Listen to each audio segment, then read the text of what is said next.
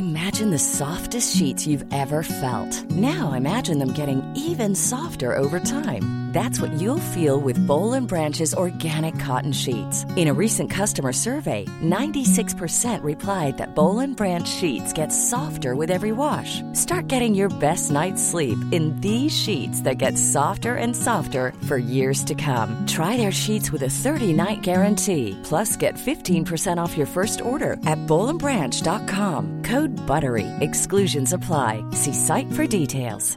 I'm Sandra, and I'm just the professional your small business was looking for. But you didn't hire me because you didn't use LinkedIn jobs. LinkedIn has professionals you can't find anywhere else, including those who aren't actively looking for a new job but might be open to the perfect role, like me. In a given month, over 70% of LinkedIn users don't visit other leading job sites. So if you're not looking on LinkedIn, you'll miss out on great candidates like Sandra. Start hiring professionals like a professional. Post your free job on linkedin.com/people today. Hey, it's Ryan Reynolds, and I'm here with Keith, co-star of my upcoming film, If, only in theaters May 17th. Do you want to tell people the big news? All right, I'll do it. Sign up now and you'll get unlimited for $15 a month in six months of Paramount Plus Essential Plan on us. Mintmobile.com slash switch. Upfront payment of $45 equivalent to $15 per month. Unlimited over 40 gigabytes per month. Face lower speeds. Videos at 480p. Active Mint customers by 531.24 get six months of Paramount Plus Essential Plan. Auto renews after six months. Offer ends May 31st, 2024. Separate Paramount Plus registration required. Terms and conditions apply if rated PG.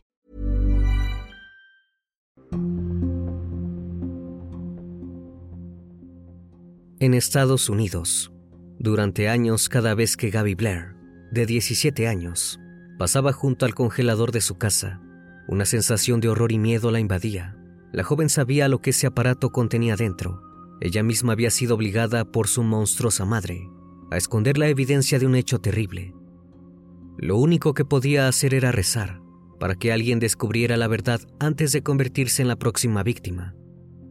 Tuvieron que pasar años de abusos y amenazas hasta que las autoridades descubrieran de pura casualidad el horror que sucedía dentro de las cuatro paredes de ese hogar. Por fuera parecía una familia común y corriente, con una madre que amaba a sus cuatro hijos. La verdad de los hechos revelaría todo lo contrario y dejaría a todos impactados. El criminalista nocturno. Michelle Blair, de 36 años, vivía hacía más de una década en uno de los muchos departamentos del barrio, Martin Luther King, de Detroit, Michigan, en Estados Unidos, junto con sus cuatro hijos, dos varones y dos mujeres, que eran de distintos padres. Los dos hombres estaban ausentes en la crianza, y la mujer los había demandado en reiteradas ocasiones para que se hicieran cargo de los gastos de los pequeños. Ambos se negaban a pagar sus deudas alimenticias, que se acumulaban cada vez más. Los chicos no iban a la escuela. Michelle les había explicado a los funcionarios escolares que ella misma les iba a enseñar en casa. Como su educación era puertas adentro, casi no salían de su hogar y apenas eran vistos por los vecinos. Hacía más de un año que los demás habitantes del barrio habían perdido el rastro de dos de los hijos de Michelle, llamados Stephen Gage Berry y Stony Ann Blair. Cada vez que preguntaban por ellos, la madre les decía siempre lo mismo, que estaban en la casa de una tía. La gente que la conocía describía a Blair como una mujer bastante tranquila, con un buen corazón, pero faltaba muy poco para que la verdadera cara de Michelle Blair saliera a relucir mostrando su lado más oscuro. Los familiares de la mujer sabían que no era capaz de sostener un trabajo estable para mantener a sus cuatro hijos. Ella siempre los llamaba para pedir dinero, pero finalmente se negaron a ayudarla y le aconsejaron que retomara sus estudios y consiguiera un trabajo. Blair habría hecho caso omiso de los consejos y las deudas comenzaron a complicar cada vez más la situación de la familia. La mujer no conseguía trabajo y llegó a acumular una deuda de más de dos mil dólares de alquiler del departamento. En la mañana del 24 de marzo del 2015, pasadas las 10 de la mañana, un oficial de justicia llegó a su casa con una orden de desalojo, pero ni ella ni sus cuatro hijos estaban en la vivienda. Fue entonces cuando un equipo del Tribunal del Distrito 36 entró por la fuerza en el apartamento de Blair. Al recorrer el interior, descubrieron que estaba en muy malas condiciones, lleno de basura y comida tirada en cada habitación. El apartamento parecía inhabitable. Se pusieron en acción. Tenían que retirar los muebles de la casa. Lo primero que se encontraron en la sala de estar fue un freezer. Lo abrieron sin saber que estaban por encontrarse con el peor de los escenarios imaginables. En ese momento se desató el terror. Allí dentro del congelador había un cuerpo envuelto en una bolsa de plástico. Las autoridades no podían dejar de preguntarse quién había hecho un acto tan atroz y dónde se encontraba toda la familia. Luego del horroroso descubrimiento, los funcionarios llamaron al 911. La vivienda de un momento a otro se había convertido en la escena de un crimen. Las autoridades quitaron el cuerpo del congelador y descubrieron que la situación era más grave de lo que creían. Debajo del cuerpo, que parecía ser de una mujer joven, se encontraba un segundo cuerpo, el de un niño que no parecía tener más de nueve años de edad. Apenas los demás inquilinos vieron el alboroto que estaba sucediendo en el complejo, no dudaron en revelarle a la policía el paradero de Michelle Blair. La localizaron en otro apartamento del mismo edificio, con dos de sus cuatro hijos, de 8 y 17 años. Pero sus otros niños, Steven y Sonny, no estaban por ningún lado. Después de un breve interrogatorio, Michelle Blair fue arrestada y cuando la policía se la llevó balbuceó un lo siento. Mientras tanto, las autoridades llevaron los cuerpos a la morgue para que se descongelaran. El proceso demoró tres días, debido al alto grado de congelación en que se encontraban. Así podrían realizar las necropsias correspondientes. Cuando finalmente comenzaron con el análisis, los cuerpos fueron identificados como los dos hijos desaparecidos de Blair, Stony Ann Blair y Stephen Gage Berry. Se reveló que llevaban al menos dos años en el congelador. El niño habría sido asesinado en agosto de 2012, a la edad de nueve años, y la niña, en mayo de 2013, a sus 13 años. La causa del deceso de ambos fueron múltiples traumatismos contundentes, pero en el caso de Steven, también se concluyó que las lesiones térmicas, por estar expuesto a tan baja temperatura, contribuyeron con su fallecimiento. Sin ningún atisbo de emoción por sus macabros hechos, al ser interrogada sobre el crimen, Blair respondió que sus hijos se estaban convirtiendo en demonios, por lo que decidió asesinarlos. También afirmó que lo volvería a hacer, que no tenía ningún remordimiento por golpearlos y sofocarlos, como si al asunto le faltara horror. El relato de lo ocurrido desde el punto de vista de la madre asesina dejaría a todos destruidos y con el estómago revuelto. Según sus declaraciones, en agosto de 2012, cuando un día regresó a casa, encontró a su hijo menor Matthew usando una muñeca para estimularse íntimamente. Cuando ella le preguntó por qué hacía eso y si alguien le había hecho eso alguna vez, el niño respondió que su hermano mayor Steven abusaba de él. Esto le hizo hervir la sangre y no dudó en enfrentar a su hijo mayor. Subió las escaleras para confrontarlo en su habitación y cuando Blair le preguntó si había intentado abusar de Matthew, él supuestamente le confesó que sí. Enfurecida, comenzó a patearlo y golpearlo antes de colocarle una bolsa de basura en la cabeza, hasta que perdió el conocimiento e incluso vertió agua hirviendo sobre sus partes privadas para empeorar la tortura. Más tarde, cuando el niño recuperó el conocimiento, hizo que bebiera limpiador para vidrios y envolvió un cinturón alrededor de su cuello. Lo levantó, estrangulándolo, y le preguntó si le gustaba cómo se sentía ser ahogado. El joven volvió a perder el conocimiento y Blair lo despertó abofeteando su rostro una y otra vez. Después de dos semanas de maltratos, Steven sucumbió a sus heridas el 30 de agosto y sin una pizca de compasión, la madre escondió su cuerpo en el congelador. Nueve meses después del fallecimiento de Steven, Michelle descubrió que su hija Stony también habría estado abusando de Matthew y no dudó en hacerle a su hija lo mismo que había hecho con su hijo mayor. Le dio muchos puñetazos en la cara, la golpeó reiteradas veces con un palo, le tapó la cabeza con una bolsa de basura y la asfixió, hasta que perdió el conocimiento al menos en una ocasión. Sin estar satisfecha con esta tortura, la fue ultimando lentamente de hambre, hasta que finalmente acabó con su vida a golpes en mayo de 2013. Blair afirmó a las autoridades que había querido entregarse luego de cometer los atroces actos, pero como Matthew no quería vivir sin su madre, simplemente metió los cuerpos dentro del congelador y continuó viviendo en la casa como si no pasara nada. Pero para los niños, que aún seguían con vida, les era imposible fingir que nada había ocurrido, solo rogaban que nunca llegara el día en que su madre los colocara a ellos también dentro de ese cajón de hielo. Cuando Michelle fue arrestada, Gaby y su hermano menor fueron llevados a vivir con sus tíos y desde entonces comenzaron un tratamiento psicológico para lidiar con la inmensa cantidad de trauma y abuso que enfrentaron durante años. La joven, alejada de las garras de su violenta madre, testificó en su contra y confesó a las autoridades que a medida que ella y sus hermanos iban creciendo, los castigos se hicieron cada vez más severos y a menudo dependían del estado de ánimo de Blair. Los días que estaba de mal humor eran un infierno para los sobrevivientes. Michelle era una bomba de tiempo. La cosa más mínima podía hacerla explotar y Gaby tenía terror a que llegara ese día. Esto sucedió en agosto de 2012, cuando Blair fue demasiado lejos. Según Gaby, su hermano menor tenía en sus manos dos figuras de juguete que las había colocado en una posición sugestiva y su madre lo había descubierto en el acto.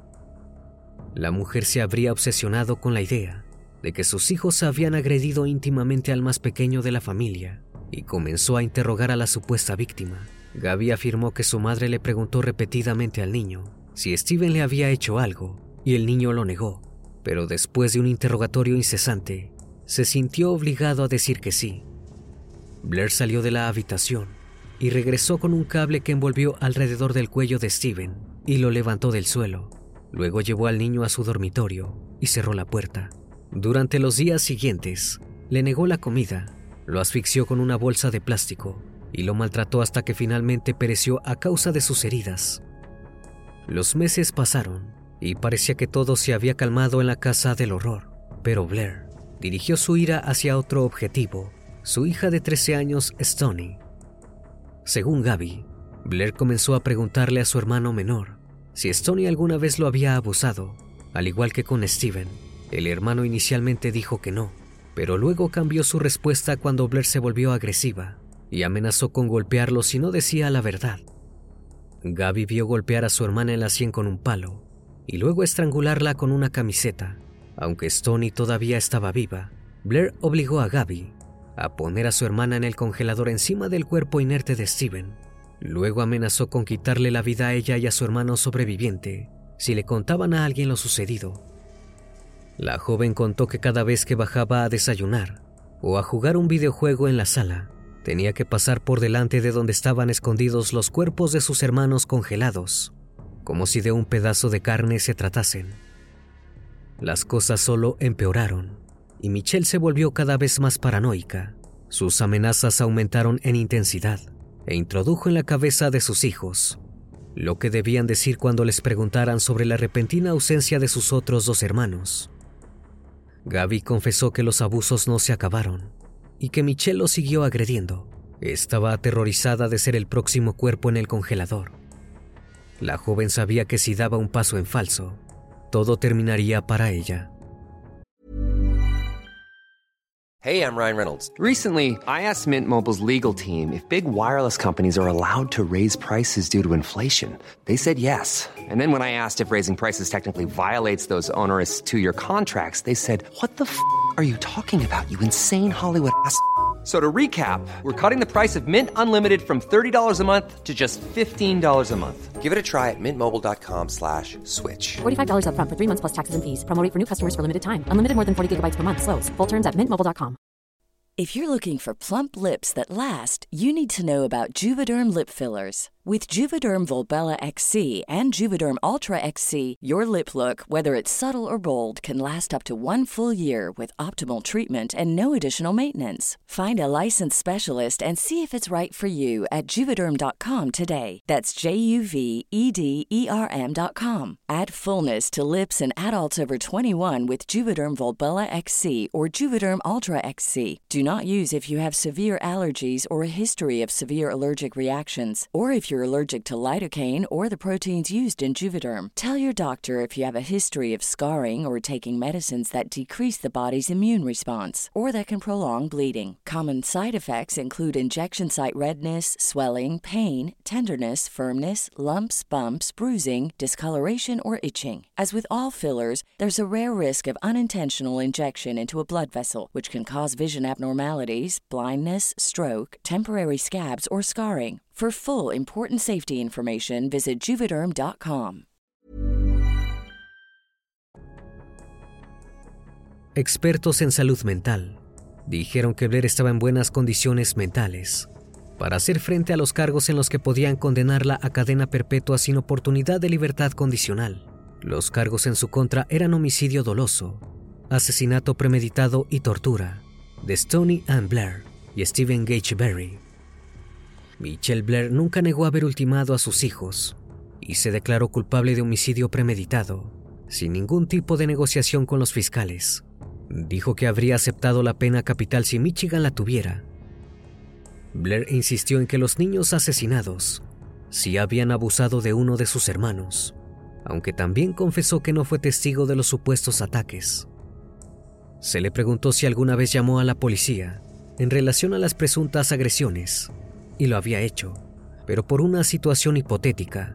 Quería saber si sus otros dos hijos le serían arrebatados en caso de que reportara los abusos. Temía perderlos. Luego de que la jueza escuchara en detalle los maltratos desde la propia boca de la acusada, que los relató sin ningún tipo de arrepentimiento, le preguntó si esa era su forma de imponer castigo. Blair respondió que sí, en un tono calmado y hasta orgulloso. En un caso separado, las autoridades buscaban negarles la custodia a los padres biológicos de los niños sobrevivientes, alegando que los hombres rara vez visitaban a sus hijos y que debían miles de dólares en pensión alimenticia. En esta audiencia, un video mostró al hijo menor diciéndole a una trabajadora social que había sido golpeado con una cuerda y que su hermana fue golpeada con un martillo por su madre. Cuando los médicos examinaron a los dos niños, los encontraron cubiertos de ronchas y cicatrices de repetidas palizas. Los médicos encontraron múltiples tipos de abusos en los niños, que revelaron haber sufrido durante toda su infancia. Descubrieron 25 cicatrices y heridas en la espalda de Matthew, también en su glúteo derecho y en la cadera, tanto antiguas como nuevas. Estas lesiones fueron hechas usando un cable de extensión que habría utilizado su madre. Gaby dijo que su progenitora le quemó la espalda con un rizador. Tenía un corte visible encima del ojo izquierdo, que era el resultado de que la golpeara con una tabla de madera, y su diente frontal se partió cuando la golpeó en la boca con el rizador. Por las múltiples heridas, Blair se habría negado a llevarla al hospital. Los registros también mostraron que los trabajadores estatales de servicios de protección infantil investigaron a la familia en el pasado, en septiembre de 2002 y en febrero de 2005.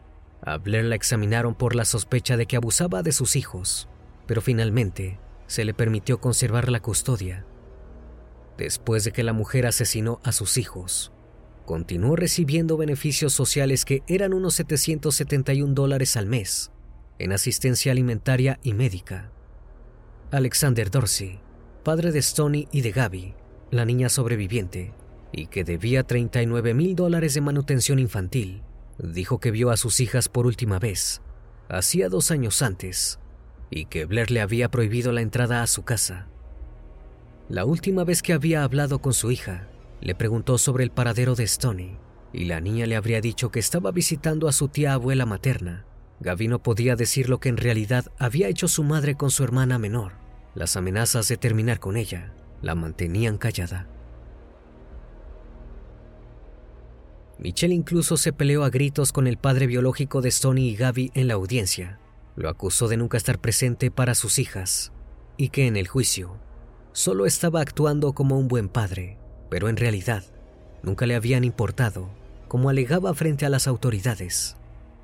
Stephen Berry, padre de Stephen y Matthew, el niño sobreviviente, dijo que intentó ver a sus hijos por última vez en abril de 2012 y que Blair se lo impidió. El hombre debía más de 10 mil dólares en manutención de los dos niños. y declaró en la audiencia que debió proteger a sus hijos de su madre abusiva. Ambos padres tenían antecedentes penales, incluidas condenas por conducir en estado de ebriedad y delitos con armas de fuego. El juez puso fin a los derechos de paternidad sobre los niños supervivientes. Luego de investigaciones exhaustivas, la fiscal del caso declaró que no encontraron pruebas concretas de que alguno de los niños asesinados hubiese agredido íntimamente a su hermano menor. Blair acudió a la audiencia mediante videoconferencia y fue declarada culpable de asesinato en primer grado y sentenciada a cadena perpetua en junio de 2015. Deberá cumplir su condena en el centro correccional de Huron Valley, en Pittsfield Township, Michigan. Actualmente, Michelle Blair continúa en prisión y hasta marzo del 2017 acumuló alrededor de 28 apercibimientos por mala conducta, por agredir y escupir a los prisioneros, usar latas para arrojar orina y heces a los funcionarios penitenciarios e incluso golpear al personal de la policía. Fue sentenciada a cinco años adicionales en prisión. El escalofriante caso de Michelle Blair se estrenó el 29 de enero de 2023 en la serie sobre crímenes reales de Investigation Discovery llamada El mal vive aquí y presentó esta historia en un episodio titulado Salí viva. En él, la hija sobreviviente contó detalles escalofriantes de lo que realmente sucedía dentro de la casa del horror. El cuadro pintado a través de entrevistas con Blair y los niños sobrevivientes contradijo la imagen que ella proyectó en sus conocidos y en su página de Facebook, donde escribió, leal a mis bebés, y publicó una foto con el mensaje, no hay mayor bendición que ser llamada mamá. Ahora que sabemos la realidad, esas palabras solo causan estremecimiento y terror en todos los que se han cruzado con este inquietante caso. Sus hijos sobrevivientes actualmente intentan seguir con su vida, tratando de sanar su pasado traumático, ahora que su madre se encuentra tras las rejas. Y finalmente, sus hermanos pueden descansar en paz, luego de tantos años de dolor y sufrimiento. Una vez más, estimado público, agradezco su compañía. Gracias por brindar un espacio de su tiempo para conocer un caso más de este canal. Si aún no estás suscrito, te hago la cordial invitación a que lo hagas y formes parte de esta gran comunidad. Esto es El Criminalista Nocturno. Hasta la próxima emisión. Buenas noches.